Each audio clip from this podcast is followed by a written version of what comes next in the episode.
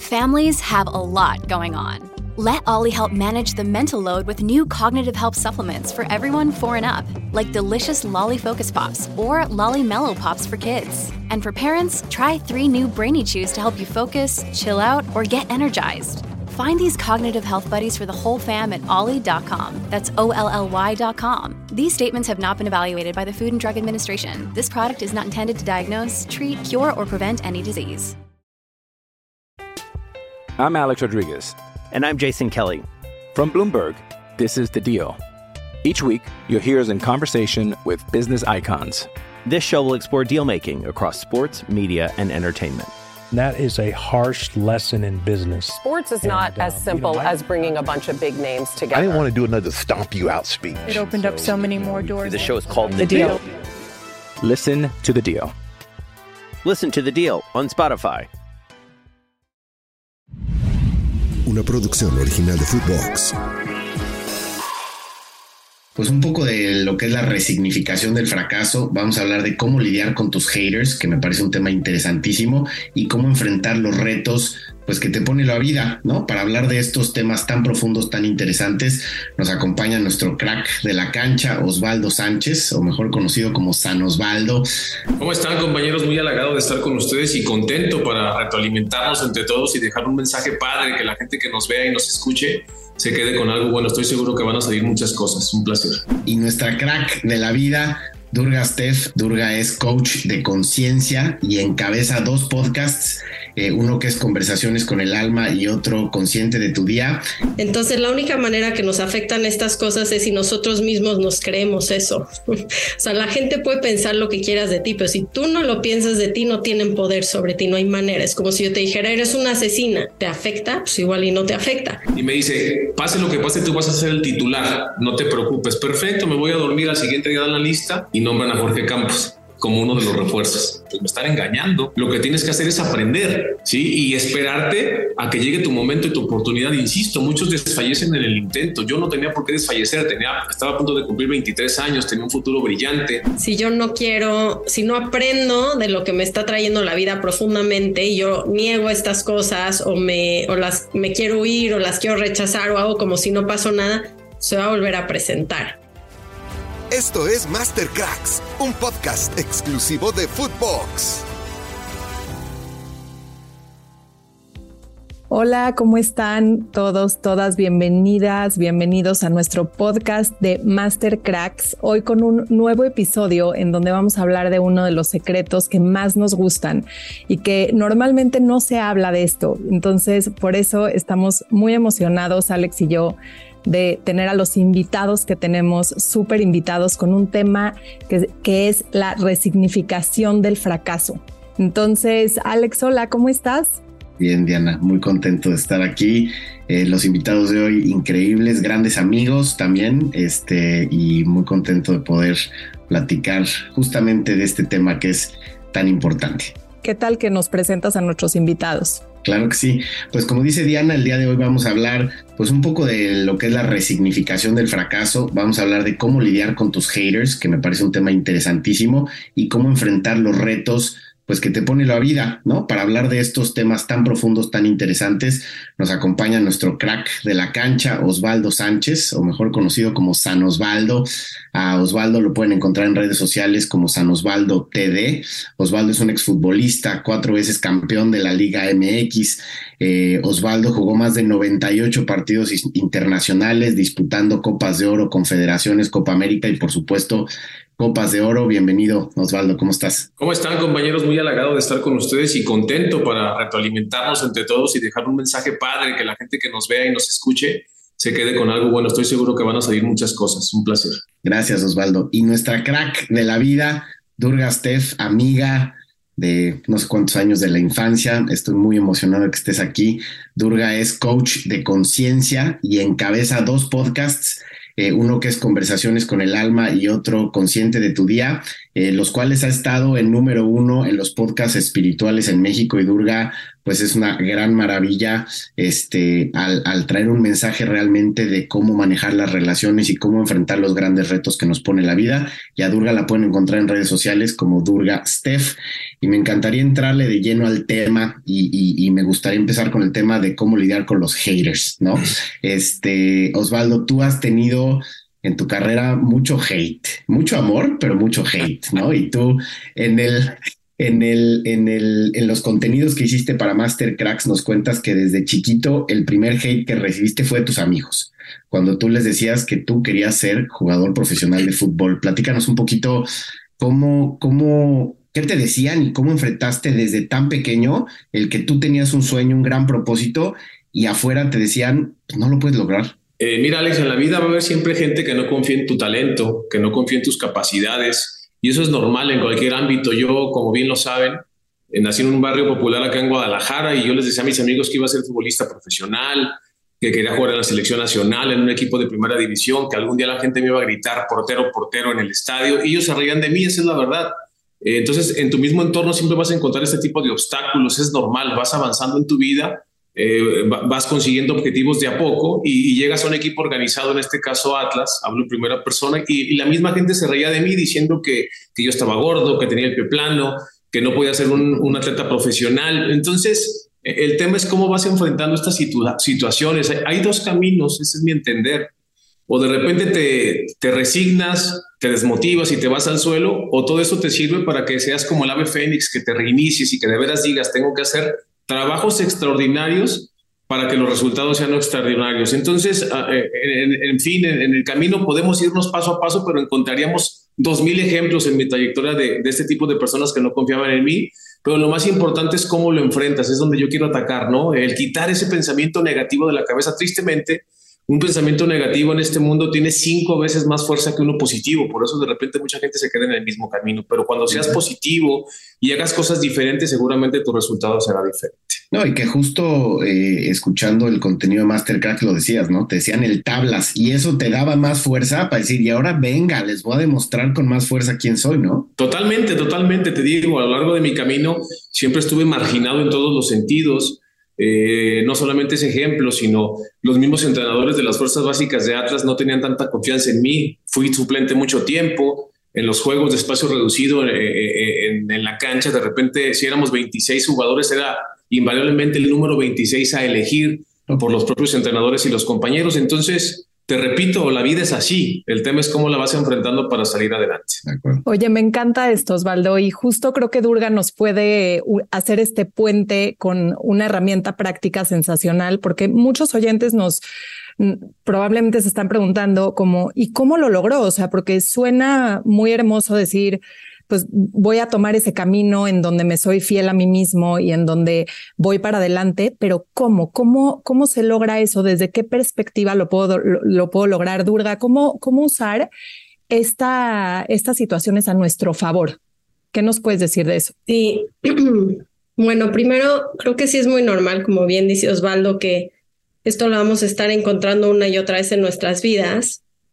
Aquí mi perspectiva es eh, un poquito diferente igual y de lo común porque lo que yo acabo viendo es que la gente te puede servir como un maestro, ¿no? O sea, no solamente como para motivarte, pero para darte cuenta igual y qué parte de ti mismo no confías. O sea, es como que cuando nos pegan estas cosas, la manera de cambiar de un pensamiento negativo que te domine y que te marque a cambiarlo un positivo es darte cuenta si, si de verdad tú crees estas cosas de ti y trabajar eso en ti para que puedas transformar eso y volverlo realmente algo positivo. Entonces, la única manera que nos afectan estas cosas es si nosotros mismos nos creemos eso. o sea, la gente puede pensar lo que quieras de ti, pero si tú no lo piensas de ti, no tienen poder sobre ti, no hay manera. Es como si yo te dijera, eres una asesina. ¿Te afecta? Pues igual y no te afecta. Si yo te digo, eres una mala eh, mamá, tú sientes que eres mala mamá. O sea, aquí lo que nos indica es, nos da un puente, nos da una señal, nos da un mensaje de darnos cuenta que tenemos que trabajar igual en nuestra propia confianza, igual y qué creemos de nosotros mismos, nos da un mensaje de mira qué piensas tú de ti. O eso es algo bien importante que la gente igual y no se da cuenta, es estas personas, si los quiero tomar como maestros, me van a enseñar si realmente tengo o no confianza en mí, cómo la puedo trabajar. Entonces yo lo, yo lo tomo siempre desde ahí, con dos perspectivas. La primera es, las personas nunca realmente están hablando de ti, están hablando de ellas mismas, mucho más de lo que están hablando de ti. Y esto es súper fuerte darnos cuenta, pero también nos puede servir como una señal de autoestudio y ver qué me hace falta cultivar, si es confianza, si es fuerza, si es qué, qué pensamientos tengo de mí y cómo puedo empezar a cambiar esa confianza para que realmente se transforme y no me afecte, porque la gente siempre va a hablar. Lo que dijo Osvaldo es real en todos los ámbitos. La gente nunca se va a callar, pero lo puedo tomar como una herramienta de, de impulso para autoestudiarme y también para acordarme que la gente son sus temas, no son los míos. Entonces, no tomármelo personal, pero también aprovechar la oportunidad para trabajar dentro de mí. Es como yo Oye, muy interesante. Perdón, Diana. No, es que nada más quería hacer como entrarle tantito más ahí porque mucha gente no, no, no, no, entendemos al principio qué quiere decir que hablan de ellas mismas. O sea, nada más para explicar un poquito más este concepto. El otro día llegó, para que sea muy práctico, el otro día llega mi hija, ¿no? Y me dice, ma, me, me dijeron en la escuela, llegó toda emocionada con su camiseta y un corte de pelo nuevo. Y llega una amiga y le dice, ay, no, mi te ves como, no, no me gusta cómo te ves, te ves horrible, ¿no? Es como, ¿no? Le van a decir, no, no te ves linda. Y, llegó y, y, me empieza a decir esto y le digo, cierra tus ojos, Naomi. Ve esta amiga que está enfrente de ti. Dije, está contenta, está plena, se siente bien en la escuela ese día, o cuál, cómo está esta niña hablándote. Y entonces cierra sus ojos, la ve y me dice, no, mi amiga está está bajoneada, está triste, se ve que tuvo una pelea con su, sus papás ayer, me contó en la mañana. Entonces le digo, ¿cómo te está hablando hacia ti de lo que tú estás o realmente ella no, no está bien con ella misma y por eso te tiene que decir estas cosas? Entonces para ella fue muy claro que su amiga, si no está bien, no le va a poder decir, Naomi, qué bien te ves. O sea, la gente nos va a hablar desde dónde están sus sufrimientos, sus bloqueos, o sea, realmente no nos están hablando de nosotros, están hablando desde su posición de ese día, su estado emocional, como que realmente nos estamos constantemente, es que no, no, no quiero elevar esto a un nivel donde suene, es que nos estamos proyectando todo el tiempo, pero literalmente no puedo hablar, la gente no habla cosas lindas y no se siente pleno, contento. O sea, no hay gente mala o buena, nada más es gente que está sufriendo o gente que está plena. Literalmente es así. Si los niños lo pueden entender como así, y mi hija lo entendió viendo a su amiga, como que lo dejan de tomar un poco personal y además pueden ver a la otra persona y decir, igual no está teniendo un buen día, hasta cómo la puedo ayudar.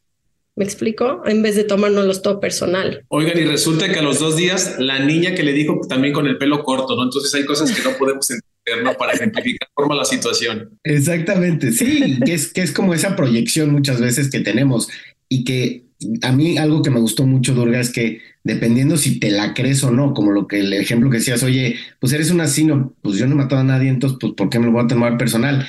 Y, Osvaldo, a ti te pasó mucho, eh, tú pasaste de, de, grandes equipos, de estar en Atlas, América, y después te fuiste a Chivas. O sea, te fuiste a los, a los, eh, a los antagónicos. antagónicos, y después te fuiste a Santos, cuentas que la gente te aventaba dinero en el estadio, te decían vendido. ¿Cómo recibes tú esa, esos mensajes? Y cómo, justo con lo que acaba de decir Durga, tú siempre lo has dicho, pues no está en el jugador cuando hay este tipo de transferencias a equipos, pues entonces, ¿qué tanto te afectaba o no? Mira, primero remarcar el punto que dices al final. Un futbolista no decide dónde va a jugar, que la gente lo tenga claro. A final de cuentas, eres un activo circulante de tu equipo y tienes un patrón y dependes de, los estados financieros de la, institución, de los temas de liderazgo que, que el entrenador quiera, de los propios manejos del presidente del equipo. Entonces son muchos factores que pueden influir a lo positivo o a lo negativo. Me tocó la fortuna, porque así lo veo yo, ¿eh? de jugar en puros equipos antagónicos. Debuto en Atlas, después me voy a la América, entonces después me voy a Chivas. Entonces, a ver, te mencioné tres equipos, pero ve todo lo que engloba esta situación. Juego muchos clásicos tapatíos, Atlas Chivas. Juego muchísimos clásicos nacionales, América Chivas, y de los dos lados. Entonces, imagínate el, nivel que, que había de reflejo en cuanto a situaciones, porque, a ver, fíjate cómo lo trasladaba yo. Yo te he platicado, la gente me tiraba billetes, me decía vendido, pero yo seguía en selección nacional, mi vida deportiva iba en ascenso. Entonces, ¿qué decía yo? Yo más allá de preocuparme porque la gente me esté, perdón por la expresión, mentando la maíz todos los días que regreso a jugar a los estadios en donde estuve, yo me motivo porque eso significa que mi paso les dolió y les dejó huella. No sé si me explico. Entonces yo agarraba toda esa fuerza y esa energía de la gente, cerraba mis ojos, respiraba y decía, hoy tengo que jugar bien y voy a jugar bien. ¿Por qué detalles? Primero, porque ya me preparé, ya me preparé muy bien en la semana.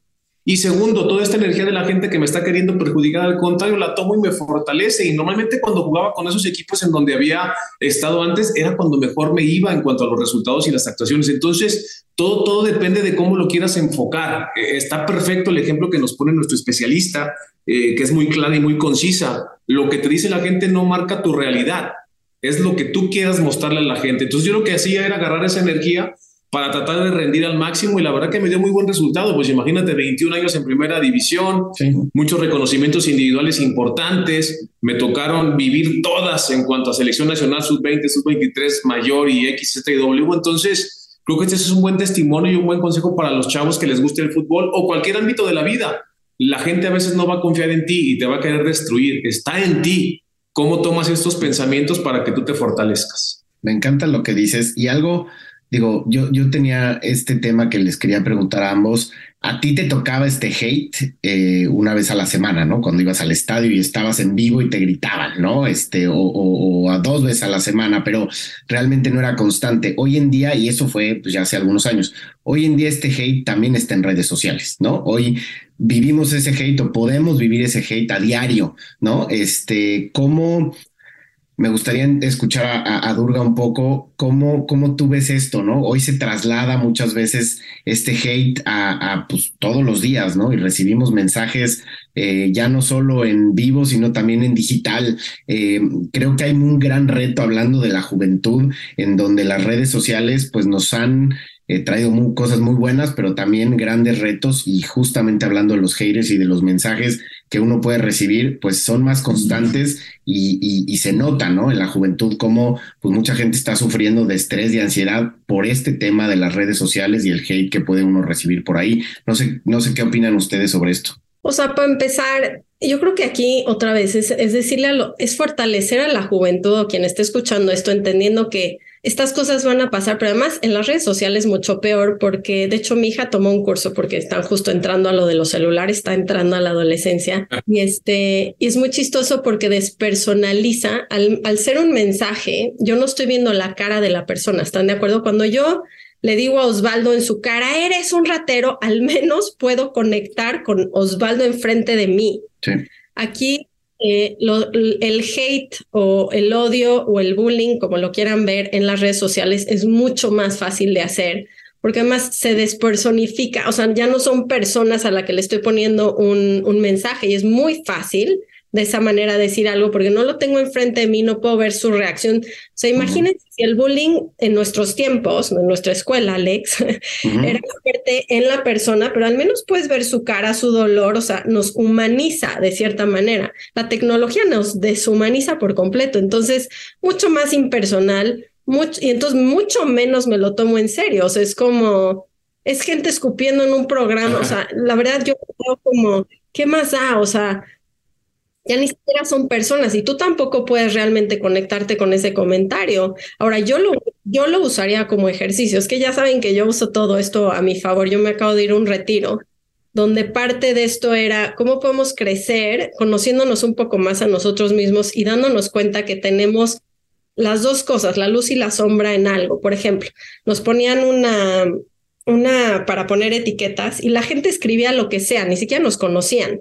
Entonces escribías, eh, eres un arrogante, eres un este, mentiroso, eres un materialista, te lo metían en la espalda, ni siquiera estaban hablando de ti, pero el ejercicio era, es que podrían hacer esto en redes sociales con esos haters, o sea, el punto es, ¿cómo fortalezco a los niños o a los adolescentes o a los adultos para, que, para que estas cosas no nos afecten? Porque de cualquier manera existen. Entonces nos ponían esta etiqueta atrás, nos llenaban de juicios y literalmente lo abríamos y el ejercicio era tomar tres respiraciones. Esto, esto rompe muchos paradigmas, pero es una gran herramienta. Y entonces decía, eres un arrogante. Y entonces decía yo, soy un arrogante. Cerraba mis ojos y decía, ¿en dónde en mi vida he sido arrogante? Y veía ejemplos puntuales donde he sido arrogante y luego hacíamos el contrario de la misma juicio, donde he sido eh, humilde. Y buscaba tres ejemplos de igual manera donde he sido humilde. ¿Por qué quisiera hacer esto? Porque yo me voy a dar cuenta que tengo blanco y negro y no me define algo, me define, digamos que cada momento de mi vida puedo actuar diferente, pero eso no me define como un mentiroso, me define como un arrogante. Y esto nos hace que, que tengamos que podamos tener todas las cualidades sin que nos afecte y nos definamos como algo que nos dice la gente. Entonces, de, de, cierta manera te hace más fuerte darte cuenta que tienes blanco y negro. No sé, es un ejercicio profundo, pero se lo suelto por aquí porque estamos hablando de esto y no podría hablar más superficial de esto, pero así lo veo yo y así educo a mis hijas y así me hago a mí misma porque a mí también, aunque no lo crean, también tengo mis haters por ahí, ¿no? Cuando me meto a temas muy, mucho más polémicos. Eh, polémicos Exacto. Pero ahí, o sea, esto me encanta de lo que hablas, Durga, y tú sabes que yo soy tu fan por esto en particular, es cómo uso todo a mi favor, porque todo está a mi favor, ¿estás de acuerdo? Y por eso la resignificación del fracaso es un tema que para nosotros en Mastercracks es tan importante, porque por lo menos en México no nos enseñaron a fracasar de una forma exitosa, o sea, parte del éxito con la definición de éxito de cada ser humano es fracasar. Uno no puede, eh, o, no, Osvaldo, ¿cómo ha sido para ti en, la, en tu carrera? Uno, uno tiene que aprender a fracasar. Y como tú lo decías muy bien, Osvaldo, siempre van a haber factores externos que no podemos controlar, pero que sí podemos manejar. Nos podemos manejar a nosotros mismos ante cualquier situación y esa situación puede ser de crecimiento. Entonces, me gustaría escuchar nada más un poquitito, Durga, para darle luego el micrófono a Osvaldo y que nos cuente algunas historias de cómo los factores externos o los hates o en las redes sociales o cualquier cosa está a nuestro favor, cómo, todo nos está ayudando de alguna forma a, a transformarnos o a, evolucionar. Es que esta visión es cómo nos autoconozcamos. Si nos autoconocemos más y nos aprendemos a, a aceptar y sobre todo a darnos cuenta que tenemos luz y sombra, digamos, una virtud va a tener ciertas cosas em, que parecen no virtuosas, pero son, son virtuosas al final, porque si no, no podría hacer eso. Digamos que un, una persona muy líder no puede ser muy, la sombra de un líder es que no le cae bien a todos. ¿Me explico? Todas nuestras personalidades van a tener su luz y su sombra. En la manera en la que nos conozcamos y aceptemos mucho más, se vuelve una fortaleza. Porque te digo que lo primero, las cosas no me molestan de las demás personas y yo no creo eso de mí mismo. Por eso es tan importante conocerme, por eso es tan importante darme cuenta si he sido arrogante y si además soy humilde. O sea, que todo tiene su luz y su sombra y está perfectamente bien alineado para mi personalidad y empiezo a lograr a aceptarme. Por eso las circunstancias externas me están preparando para crecer, porque si las personas me enseñan igual y esas áreas donde no me acepto a mí mismo y cómo me las enseñan cuando me dicen, Osvaldo, eres un ratero y me siento un ratero. Si me duele ser un ratero, ¿por qué estoy, por qué me dolió? Porque hay algo que igual y no estoy viendo. ¿Y cuándo he sido ratero y cuándo he sido lo contrario por completo? O sea, la gente no me puede dañar, no hay nadie que nos puede dañar si nosotros no nos las creemos de nosotros mismos. Entonces nos enseñan dónde están nuestros huecos para poder trabajar en esos espacios y poder evolucionarlo. Yo creo que de eso se trata la vida, por eso las relaciones, no sé, matrimoniales o con mis hijos, o por eso decimos que tenemos maestros alrededor, pero obviamente también en este caso, si soy una figura pública, pues la gente también puede ser mi maestro, enseñándome dónde me raspa, dónde me pican los botones para saber en dónde trabajo de mí mismo y aprender a aceptarme y amarme como soy porque cada uno de nosotros tiene una personalidad diferente y tiene su luz y tiene su sombra, y si me acepto, puedo jugar mucho mejor mi rol, porque más cada quien tiene un rol en el universo, así como la naturaleza, el cielo, el lago, el árbol, todos otorgan algo, pero todos van a tener algo, digamos, para poder ser eso, ¿no? La rosa tiene su espina, por ejemplo. Entonces, si todo tiene esto y me logro aceptar, y la gente cuando me lo enseña lo puedo trabajar y llegar a esa aceptación en mí mismo a través de conocerme mucho mejor. Osvaldo, ¿tú qué tanto te conocías, no? Porque justamente has hablado que vienes de una de un barrio popular, ¿no? En Jalisco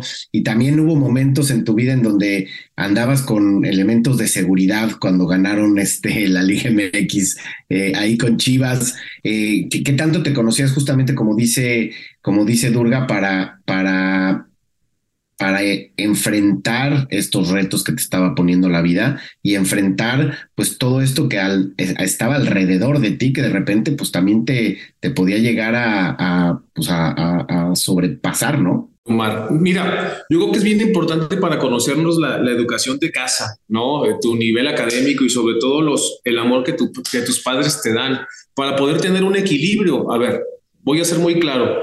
Yo por haber nacido en un barrio popular no me sentía menos que nadie. Punto número uno. Y punto número dos, no por haber sido San Osvaldo, el famoso, que alguna vez fue el mejor jugador de México, me sentía más que nadie. No, simplemente el entorno te va envolviendo en situaciones diferentes. Esa es la realidad. Tú decías, yo jugaba de repente con mis amigos ahí en la colonia, muchos de ellos drogadictos, algunos ladrones. Te voy a decir algo, te voy a confesar, algunos se asesinaron hasta entre ellos. Pero yo tenía muy claro que, era, que eso era lo que yo no quería para. Yo tenía muy claro que yo tenía que estudiar, prepararme y buscar una oportunidad en el fútbol. Segundo, empieza el éxito y de repente, pues obviamente tienes que estar rodeado de gente que te tenga que cuidar, porque era de repente abrumador el, el, andar por la calle como si nada, ¿no? En ese sentido de la pregunta que haces tú. Y lo que decía Diana, sí es Diana, ¿verdad? Sí. Sí, en el sentido de, de cómo te tienes que conocer para saber cómo reaccionas. Tú no puedes de repente cuidar lo que la gente diga, ya lo hemos platicado mucho en esta, en esta plática, pero sí ¿Qué haces tú para alimentarte y para fortalecerte? Está muy sencillo, ¿eh? Tú, eres quien vas a propiciar el triunfo eh, en tu vida. ¿Qué tienes que hacer? Cuidarme, en el famoso entrenamiento invisible que deben de tener los futbolistas. ¿Qué significa? A ver, se acabó el partido, muchos se van de pachanga, pues yo este día no quiero pachanga porque necesito recuperarme, comer carbohidratos y estar listo para mañana volver a entrenar. Entonces, en la medida que tú te fortalezcas en ese sentido y agarres herramientas en donde te van a hacer eh, que sigas en el, camino del optimismo y del éxito, pues la, la, las cosas alrededor no van a suceder. Mucha gente tristemente prefiere nada más voy a hablar en específico del futbolista, ¿no? Uh -huh. eh, el, gozar de las bondades que te ofrece el ser futbolista. ¿Qué es eso? Una buena casa, un buen carro, y ayudas a tu familia, andas con buena ropa, buenas marcas, qué sé yo. Y sientes que andando en buenos restaurantes o buenos lugares ya estás cumpliendo con esa faceta de futbolista. Yo lo veía de forma diferente. Para mí era más importante, insisto, descansar, prepararte para el siguiente día entrenar, construir a largo plazo, porque la carrera del futbolista es muy efímera, ¿no? Así como entra el ingreso también se va muy rápido. Entonces, me parece que en ese sentido, en que le demos a la gente el mensaje de que tiene que hacer una introspectiva interesante para seguirse fortaleciendo día a día y el entender sobre todo que cada éxito de un futbolista hoy, ok, lo disfrutas, gozas con tu familia un rato, a lo mejor te tomas una copita de vino, lo que tú quieras, qué padre, jugué muy bien y fui la figura perfecta, pero ¿saben qué? Al siguiente día eso es chatarra, es basura. Next, ¿qué viene? a prepararme otra vez bien para buscar el éxito la siguiente semana. Es un examen semanal y diario que tiene el futbolista en su vida interior para poder ser de elite. Esa es mi perspectiva. Me encanta, me encanta lo que dices porque lo relacionas pues justamente con lo que hemos hablado mucho en Mastercracks, cómo te preparas, el, el famoso entrenamiento invisible, la parte obviamente de alimentación, de sueño, todo eso forma parte muy importante. Siempre hemos hablado de algo y, hacemos mucha relación que, que esto es como en la vida, ¿no? El, el, famoso dardo envenenado de Pavel, ¿no? Todos decimos que todos tiramos dardos envenenados en la vida y puede ser desde pedirle a la novia, presentarle al jefe y siempre hemos hablado también de algo que le llamamos la regla de los tres segundos del portero, ¿no? Que es, pues te meten gol y tienes tres segundos para sacudírtelo y para adelante. Creo que en la vida muchas veces pues nos meten goles, ¿no? Este, y ahí es donde vienen que muchas veces en México otra vez la palabra está muy eh, eh, estigmatizada, lo del fracaso, ¿no? Y entonces te meten goles y eres un fracasado y entonces eh, justamente esta regla de los tres segundos, Osvaldo, y por ejemplo en el tenis también se habla mucho de dejar pasar el punto anterior para darle para el punto siguiente, ¿no? Hablan mucho de, Djokovic y de Nadal y de los grandes eh, tenistas con esta regla de dejar pasar lo que, lo que te pasó y en el caso del portero es clarísimo, ¿no? Te acaban de meter un gol, ¿no? A ti te metieron un gol. ¿Cómo te sacudes en esos tres segundos y cómo ves para adelante para dejar esos fracasos? ¿Cómo aprender y cómo ir para adelante en ese sentido? Sí, eh, eh, precisamente insisto en el, en el, comentario, ¿no? Tienes que pensar en que lo que ya pasó no puedes hacer nada, sea bueno o sea malo, tienes que prepararte para la siguiente jugada. Eh, eh, un partido es un examen de 90 minutos más lo que se agregue, entonces tienes que tener total concentración. A ver, la gente exitosa en el fútbol que yo conozco, si me escuchan, sí, la gente exitosa en el fútbol que yo conozco es precisamente la gente que lo que iba pasando lo desechaba, la gente que tenía otra forma de pensar, la gente que buscaba siempre un poco más, la gente que daba esfuerzos extraordinarios, insisto en mis términos, es muy coloquial este punto, ¿no? Eh, porque estamos muy contagiados de gente que, que de verdad eh, llega un, uno o dos años y después desaparece del mapa, ¿no? Pero entonces los que persisten son todos estos que tienen estas herramientas y que las aplican a diario. Y, y eso no significa que no te vayas a divertir de vez en cuando. Por supuesto que sí, hay que saber dónde, cuándo y con quién. Pero creo que lo importante es seguir teniendo la visión y la fortaleza para ir buscando tus objetivos en demasía. ¿Y, qué implica eso? Pues los factores que ya comenté de cuidado, de alimentación, de, de repente de buscar coach, coachings personales que te ayuden a, tener una mejor visión, enfrentar las situaciones de apremio. Fíjate, muchos futbolistas tienen muchísimas más condiciones que, que, algunos que fueron exitosos, ¿sí? Es una realidad. Todos tenemos en la escuela a alguien que jugaba súper bien fútbol y que no llegó, y la clásica, porque no tenía palancas o porque se rompió la rodilla, es el clásico dicho, ¿no? No, ¿sabes por qué no llegó? porque no tenía la fortaleza mental para asumir una zona de riesgo, porque no tenía el temple y la personalidad y la gallardía para en un momento de apremio mantenerse firme. Y esa es la gran diferencia, tener la personalidad. Imagínate, voy a, voy a armar un escenario ahorita, ¿eh? Sí, sí. Estamos nosotros cuatro en este podcast, perfecto, pero resulta que los cuatro somos futbolistas y estamos en Alemania en la inauguración del Mundial y nos toca enfrentar al campeón del mundo que es Argentina con Messi y Di María y toda la banda. Entonces, si llegaste bien preparado con las herramientas que ya mencioné, descansaste bien, te alimentaste, te vitaminaste, ya te entrenaste, hiciste más que los demás, ¿estás preparado para enfrentarlo? Sí, en el aspecto material que significa tu preparación, pero en tu cabeza, en la azotea, ¿tienes la personalidad para afrontarlo? Y estar pensando en que, que Messi te va a tirar un penal, Claro que se lo puedes atajar. Messi ha fallado penales. El tema es cómo en ese momento tienes la tranquilidad para decir, ¡puc! Este es mi momento y puedo competir. No sé si me explico. Entonces, esos detalles te hacen la, la diferencia, ¿no? Hey, it's Kaylee Cuoco for Priceline. Ready to go to your happy place for a happy price? Well, why didn't you say so? Just download the Priceline app right now and save up to 60% on hotels. So, whether it's Cousin Kevin's Kazoo concert in Kansas City, go Kevin, or Becky's Bachelorette Bash in Bermuda, you never have to miss a trip ever again. So, download the Priceline app today. Your savings are waiting. Go to your happy place for a happy price. Go to your happy price, Priceline. I'm Alex Rodriguez. And I'm Jason Kelly. From Bloomberg, this is The Deal. Each week, you'll hear us in conversation with business icons. This show will explore deal making across sports, media, and entertainment. That is a harsh lesson in business. Sports is and, not uh, as simple you know, as bringing a bunch of big names together. I didn't want to do another stomp you out speech. It opened so, up so many more doors. The show is called The, the deal. deal. Listen to the deal. Listen to the deal on Spotify. Y a mí me encanta esto porque creo que lo podemos llevar a la cancha de la vida en el sentido de que cuando no estás bien entrenado o digámoslo de otra manera, cuando no aprendes de una situación, o sea, si ya te metieron gol de una forma y no aprendiste de esa, te van a seguir metiendo goles de la misma manera. Y esto, Durga, te, la, te, te, te, echo el balón para hablar un poco como lo que no se trabaja va a persistir, ¿no? En términos de, de patrones en la vida. Y esto que dice Osvaldo es muy interesante porque se puede extrapolar Ah, pues cómo la vida nos va a seguir poniendo las mismas situaciones hasta que estemos dispuestos a ver qué tiene que ver con nosotros, con nosotras. Sí, bueno, eso es la frase como más repetida es, ¿no? Se repetirá hasta que tomes la lección, ¿no? O sea, si yo no quiero, si no aprendo de lo que me está trayendo la vida profundamente y yo niego estas cosas o me, o las, me quiero huir o las quiero rechazar o hago como si no pasó nada, se va a volver a presentar. Entonces, esto habla como de un trabajo interno donde otra vez la vida nos pone circunstancias para que aprendamos profundamente algo. Si no lo aprendemos profundamente, se está volviendo a repetir. Por eso la gente dice, es que si me ponen el cuerno y siempre me ponen el cuerno, pues sí, porque hay algo ahí que aprender, en especial por ahí en la, la desvalorización de la persona, por ejemplo. Entonces, como que eso sí está bueno. se va a repetir siempre las cosas en mi vida hasta que quiera tomar la lección y la gente cree que huyendo se resuelve, por ejemplo, ¿no? Si mi esposo me pone el cuerno, lo dejo por infiel y se acabó, se resolvió el problema, pero pues no se resuelven así las cosas.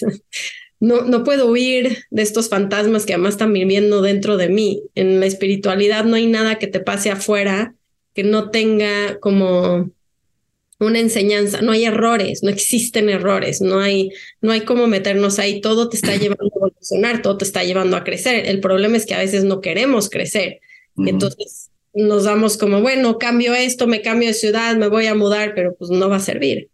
No te van a seguir metiendo goles una y otra vez hasta que digas cuál es la lección de que me están metiendo este gol. Claro, y, justamente decías, no, no hay errores, no hay fracasos. O sea, al final del día todo es un aprendizaje. Y si no aprendemos de una situación, difícilmente vamos a poder salir adelante. Y hay mucha gente que, como decías, no quiere aprender porque está en una zona de confort y como decía Osvaldo, pues no llegó, pues tenía el talento, pero no llegó porque a lo mejor no se quiso salir de esa zona de confort y no quiso afrontar, pues también lo que muchas veces el éxito trae consigo mismo. Otra vez, el éxito para cada quien es diferente, pero tampoco eh, se está uno preparado o no quiere llegar a tomar esos, eh, eh, lo que también el éxito trae consigo mismo, ¿no? Al final del día es un aprendizaje y creo que eh, y, tomando en cuenta esto que acabamos de hablar, me gustaría tocar un tema específico, Osvaldo, que nos cuentes tú cómo lo viviste, cómo lo afrontaste y cómo aprendiste de esa situación, porque esa situación sin duda te llevó a otras, eh, pues de crecimiento y de lograr los objetivos. Tú estabas como, como portero titular en los Panamericanos del Mar de Plata, ¿no? Eh, iban jugando de maravilla y llega Atlanta 96 y con la novedad de que no estaba Osvaldo y estaba un joven llamado Jorge Campos. Este, tú, tú venías para ser el titular en Atlanta 96 y, y, de repente con la noticia de que no vas y que no eres tú y te pasó en varias ocasiones eh, mundiales hasta llegar al 2006. ¿Cómo afrontas estas situaciones y cómo aprendiste de esto que en algún momento pudiéramos etiquetar como fracaso? ¿No? Este, eh, y cómo aprendiste para así llegar a un 2006 y dar un mundial como ninguno y más con las situaciones que ahorita platicaremos que viviste en ese año, ¿no? Sí, mira, primero un pequeño preámbulo a la situación. Decías, tú hicimos una eliminatoria para jugar la Olimpiada. En ese momento yo jugaba en el Atlas, hacemos una eliminatoria perfecta. La Olimpiada es para jugadores menores de 23 años y puedes llevar dos refuerzos mayores de edad, ¿sí? Ni límite. Entonces, le voy a agregar otra piedrita al costal, ¿no? del fracaso, en teoría, si le... De reto. Forma, ¿no? O, del reto, pongámoslo mejor, ¿no? No me mete ni un solo gol en ocho partidos de eliminatoria. Me nombran el mejor portero de esa eliminatoria. Venía a la Olimpiada, entonces me dice el entrenador en turno, no voy a decir nombres, no me gusta hablar de quién ahorita no está. Y me dice, pase lo que pase, tú vas a ser el titular, no te preocupes. Perfecto, me voy a dormir al siguiente día en la lista y nombran a Jorge Campos como uno de los refuerzos. Entonces, bien dices tú, ¿qué haces en ese momento? Obviamente al principio me dio coraje y dije, pues me están engañando, ¿por qué me hicieron esto? Pero después tienes que eh, resetearte y decir, bueno, es una decisión que a lo mejor el técnico no la tuvo que tomar, debió venir de más arriba, por temas comerciales o por temas eh, X o Z o W. Entonces, lo que tienes que hacer es aprender, ¿sí? Y esperarte a que llegue tu momento y tu oportunidad. Insisto, muchos desfallecen en el intento. Yo no tenía por qué desfallecer, tenía, estaba a punto de cumplir 23 años, tenía un futuro brillante. Tal vez mi carrera en ese momento se atoraba un poco.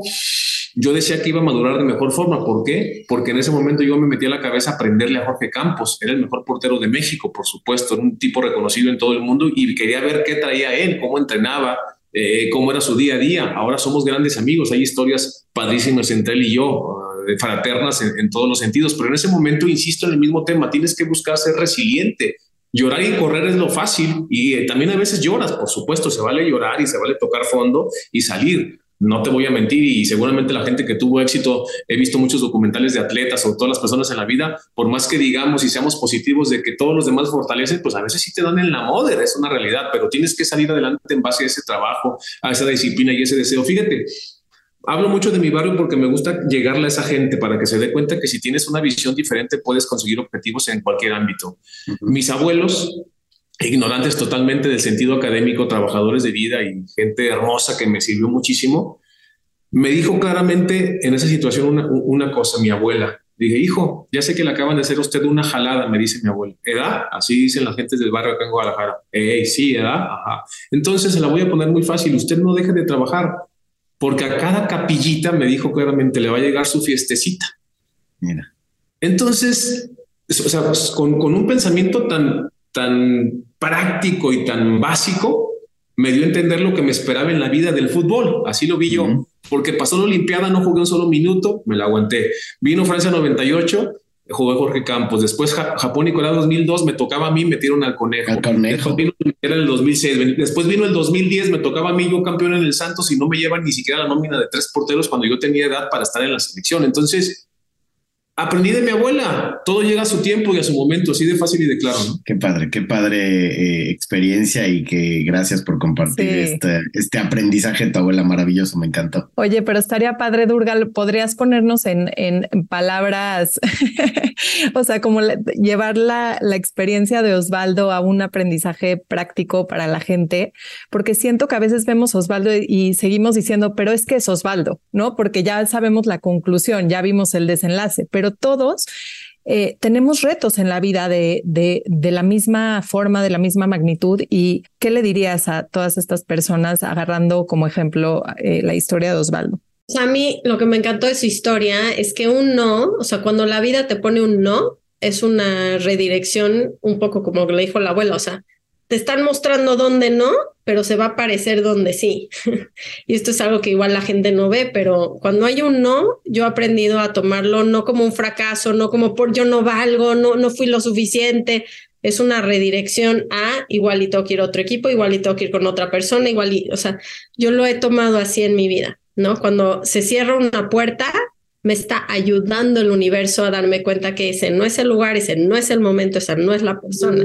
Y entonces me enseña, hay muchas más puertas, me está, me está redireccionando a donde sí va a ser y confiar un poquito en el universo, creo que eso es lo que nos hace falta, pero no tanto por por no, no tomar la lección, sino porque otra vez no las tomamos muy personal. Es que yo no lo hice bien, es que no soy suficiente buen portero. Nos entran todos nuestras demonios, por así decirlos, pero realmente, si lo vemos como es, no hay nada en el universo que te va a decir un no que no te va a llevar hacia otro lado donde sí va a ser exitoso para ti. Entonces, es, es una falta de confianza en el universo, en decir, lo que me va poniendo es hacia dónde voy, es tan sencillo como eso. O sea, la gente no le da la vida ese poder, pero me va llevando hacia donde tengo que ir, ¿cómo sé que es donde tengo que ir? Porque me está llevando, porque esta puerta se cerró, entonces para acá, se vuelve muy sencillo.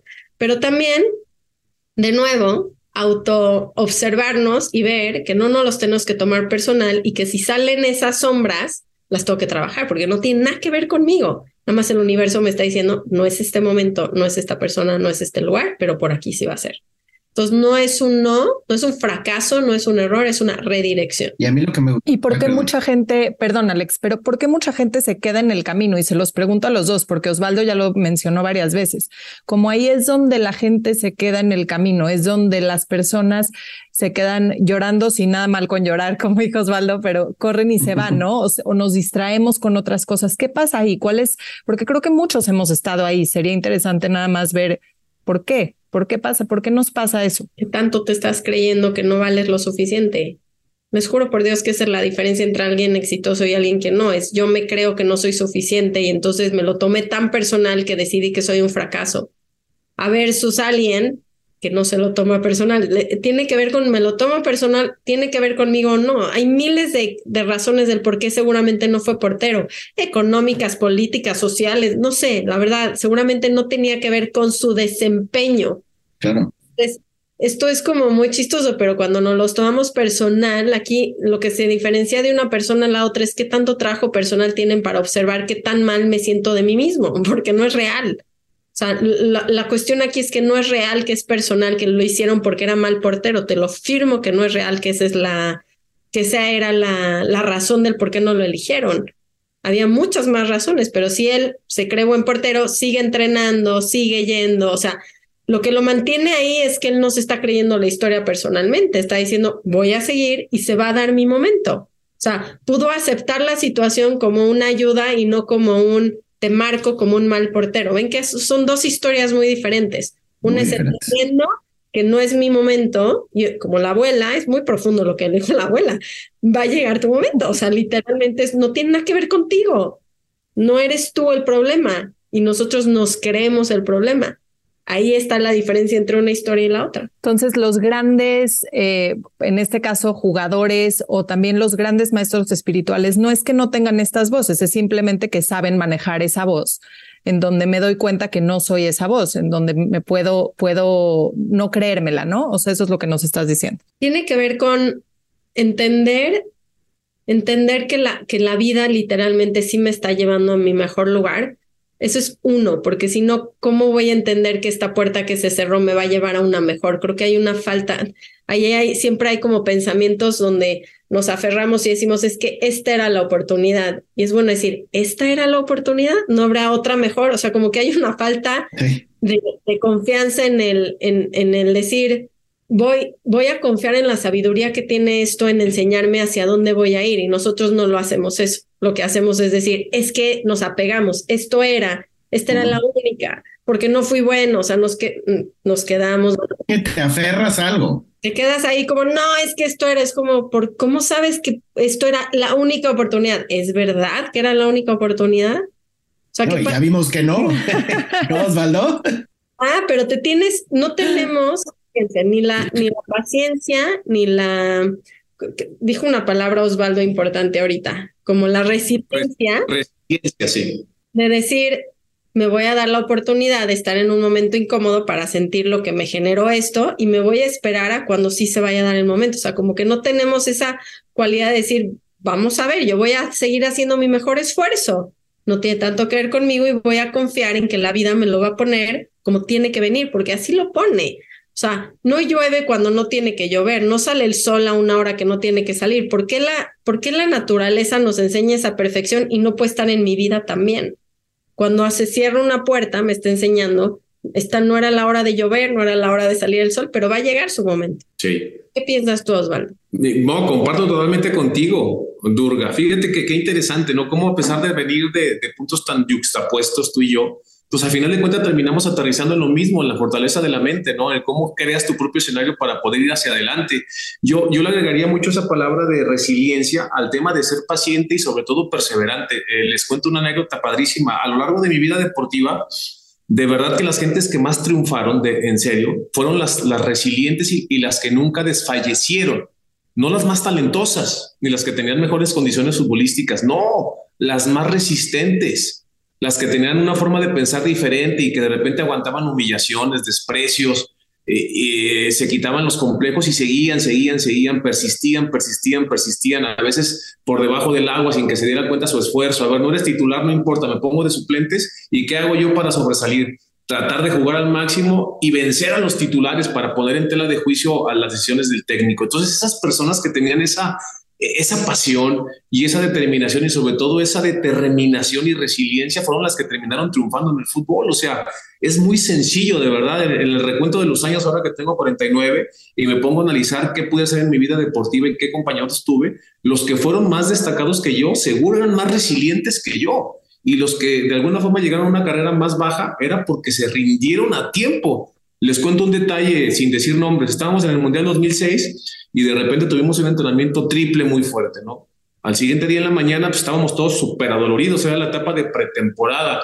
Y uno de los referentes principales de esta selección del 2006 dijo, sabes que estoy muy cansado, voy a decir que no puedo entrenar. Y yo me peleé con él, le dije, ¿cómo vas a decir eso? Nosotros tenemos más responsabilidad, yo también estoy cansado, pero tenemos que decirle a los chavos que si nosotros que estamos a cierta edad y estamos muertos, entrenamos, pues ellos se tienen que tirar de cabeza y él no quiso entrenar, me peleé con él totalmente. Entonces, como hay perspectivas diferentes y digo, bueno, está bien, es tu decisión, yo no puedo hacer nada contra ti más que debatir tu punto y ya te lo dije porque somos algunos de los líderes de esta selección. ¿Qué pasó con el tiempo? Pues mi carrera fue más longeva, yo me retiré a los 41 años y todavía tenía posibilidades de jugar, decidí yo retirarme y él se retiró a los 36, está claro y está fácil. Ya no quiso poner el pie en el acelerador, se terminó tu carrera, tarde que temprano, ¿no? Me encantó eh, lo, que, lo que comentan los dos y, con esto vamos dando cierre al episodio del día de hoy porque creo que nos llevamos grandes aprendizajes. Creo que como vemos eh, la perspectiva en cada una de las decisiones que tomamos en la vida, las elecciones que tomamos. Yo me quedo con algo que me encantó, que dijiste Osvaldo, cuando te ponen a Jorge Campos, pues tenías o para llorar, tirarte y dijiste, yo dije, voy a aprender de Jorge Campos. O sea, abriste una gran oportunidad de decir, ahora tengo la oportunidad de aprender del mejor portero de México, ¿no? Entonces me encantó, la verdad me quedo con eso y bueno, con muchas otras cosas. Creo que eh, el capítulo, el episodio de hoy nos deja muchos aprendizajes y, y lo que comentan ambos también es justamente este tema de la resiliencia, del poder de la mente. No importa, había, como decían, hay más talentosos que, que uno, pero el que estuvo ahí, el que trabajó duro, el que se preparó, es el que llegó y creo que eso es el gran mensaje que queremos dejarle a nuestra audiencia, ¿no? Osvaldo, Durga, algo adicional que quieran agregar. Bueno, a mí me encantó el episodio de hoy. Siento que el que lo escuche tiene muchos secretos, muchas herramientas para lograr eso que se proponga en la vida, porque no es, no es tan complejo, es solo mantente en el camino. Y a veces nos perdemos, yo, yo siento por los resultados inmediatos. ¿no? A mí me pasa mucho cuando entreno físicamente que queremos ver el resultado mañana.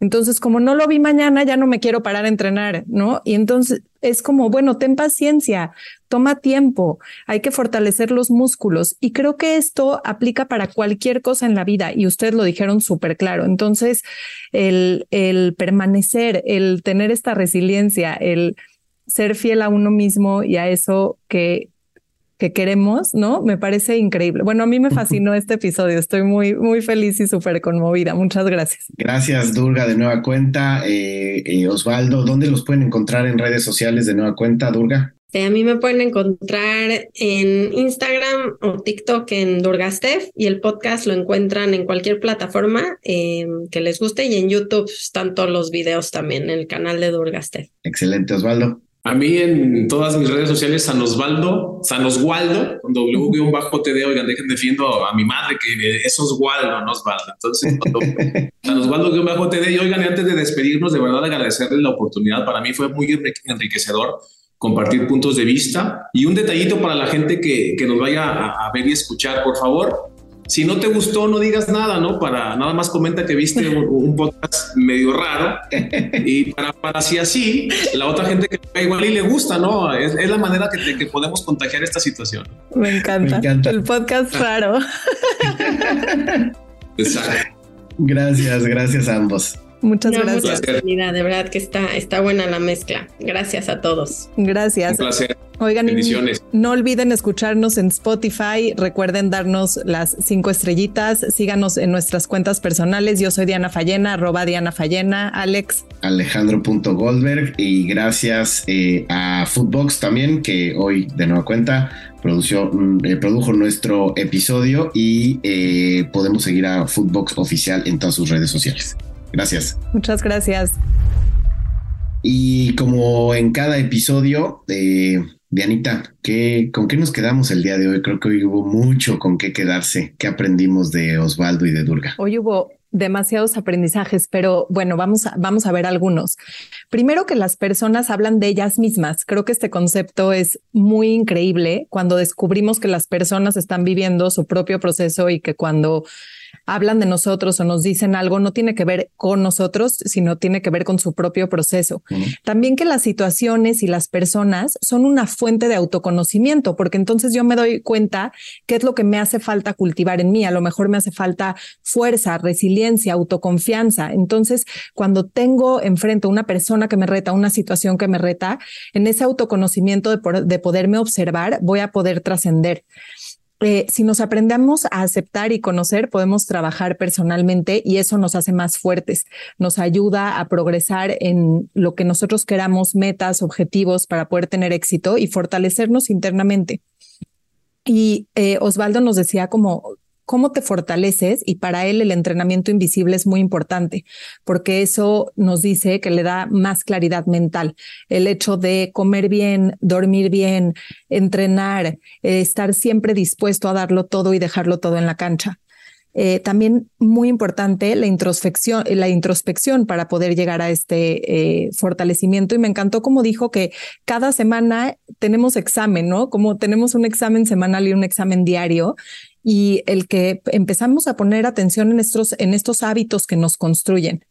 Eh, me encanta también esto de, de, lo que ya pasó, ya pasó. Eh, lo que decía Alex de los tres segundos del portero, cómo podemos dejar atrás aprendiendo de las situaciones en la vida que nos dolieron, poder jugar con esa incomodidad para poder utilizarlo a nuestro favor y irnos hacia adelante. La vida nos pone circunstancias hasta que podamos aprender y hasta que podamos tomar la lección. Y si no tomamos la lección, pues se van a seguir repitiendo. Esto Durga puso varios ejemplos y también Osvaldo habló de cómo en su carrera hubieron muchas personas que no lo lograron o que se quedaron en el camino porque eh, se tiraron, como dijo, a llorar y a correr y nada mal con llorar porque es parte de de aprender a sentir, pero es, eh, eh, dijo, el correr es lo más fácil y sí se vale llorar, pero hay que salir adelante, ¿no? O sea, ¿cómo, cómo vivo esta incomodidad y luego me muevo de ahí? Y cuando se cierra una puerta, eh, la vida es la vida reorganizándose, es la vida reorientándonos, diciéndonos como no era por ahí, era por otro lado, y entonces aprender a tomar esas, esos aprendizajes con resiliencia, con paciencia, sabiendo que eventualmente se va a abrir una puerta como la lección que le dio la abuelita de Osvaldo, que fue sumamente profunda. ¿Y eh, qué hago para sobresalir? En cada situación, no importa en la que estés, probablemente hoy te encuentras en un trabajo que no es el que más te gusta, probablemente estás en una situación retadora, pero preguntarme, ¿cómo puedo dar lo mejor de mí en esta situación? Y Osvaldo lo dijo en varios ejemplos, en donde él estuvo incómodo, en donde las cosas no salieron como él esperaba, pero de cualquier forma logró dar lo mejor de sí mismo. Y entonces creo que esos son aprendizajes increíbles que nos llevamos para la vida. Muchas gracias. Esos son los puntos de hoy. Esto fue Master Cracks, un podcast exclusivo de Footbox. Una producción original de Footbox.